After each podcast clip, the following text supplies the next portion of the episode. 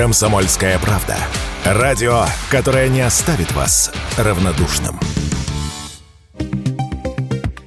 За праздники многие люди отвыкают от труда, и возвращаться в рабочий ритм бывает достаточно сложно. Ученые назвали это состояние синдром рабочей дезадаптации. Как его победить и как вернуться в рабочий ритм, об этом мы поговорили со специалистами. Ну, во-первых, необходимо подготовиться заранее. Идти с утра на работу совершенно не готовым – тяжелое испытание. Поэтому с вечера подготовьтесь к работе. Выберите красивую одежду, подготовьте завтрак, соберите все необходимые бумаги, которые нужно будет взять с собой. Так вы морально подготовитесь. А утром сможете без спешки и неприятных сюрпризов добраться до работы и начать день продуктивно. Клинический психолог Ирина Коржаева рекомендует слушателям радио «Комсомольская правда» концентрироваться не на календаре и окончании праздников, а на своих внутренних ощущениях.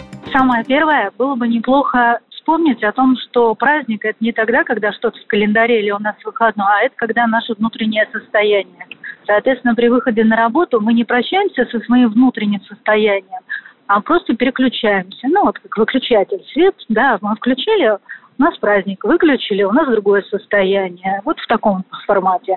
То есть тогда будет проще выходить. А то получается какое-то ощущение, что мы попрощались с праздником и пошли в рабочую рутину. А это будет сильно подавлять и, конечно, будет э, сложнее.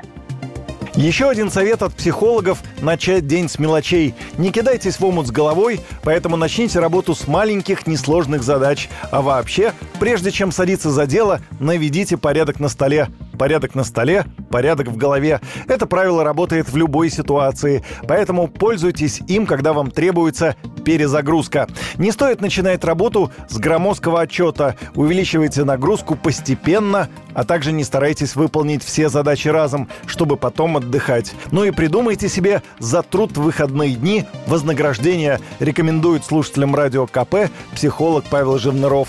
Человек, идя на работу, должен думать о том, как он себя сегодня будет развлекать, чем он будет заниматься, чтобы поддерживать свое хорошее настроение даже в условиях того, что это ну, неизбежно. Обеспечить себе процесс выхода и нахождения на работе в это время наилучшим образом. То есть порадовать себя чем-то. Многие даже могут себя награждать, например. То есть если я выхожу на работу, значит после работы я там э, что-то сделаю, что мне нравится, там, не знаю, куплю себе новую компьютерную игру, схожу в какое-нибудь кино посмотреть. Или я пойду в бар и выпью пиво, например, посмотрю футбольный матч. Как-то я себя должен наградить за то, что я сделаю сейчас вот такой поступок. Это будет э, тогда давать позитивные эмоции к самой работе, к тому, что да, я сейчас это сделаю. Ну и, соответственно, меньше будет сопротивления и меньше будет вот этого осадочка после того, как ты работал в январские праздники, когда все уже отдыхали.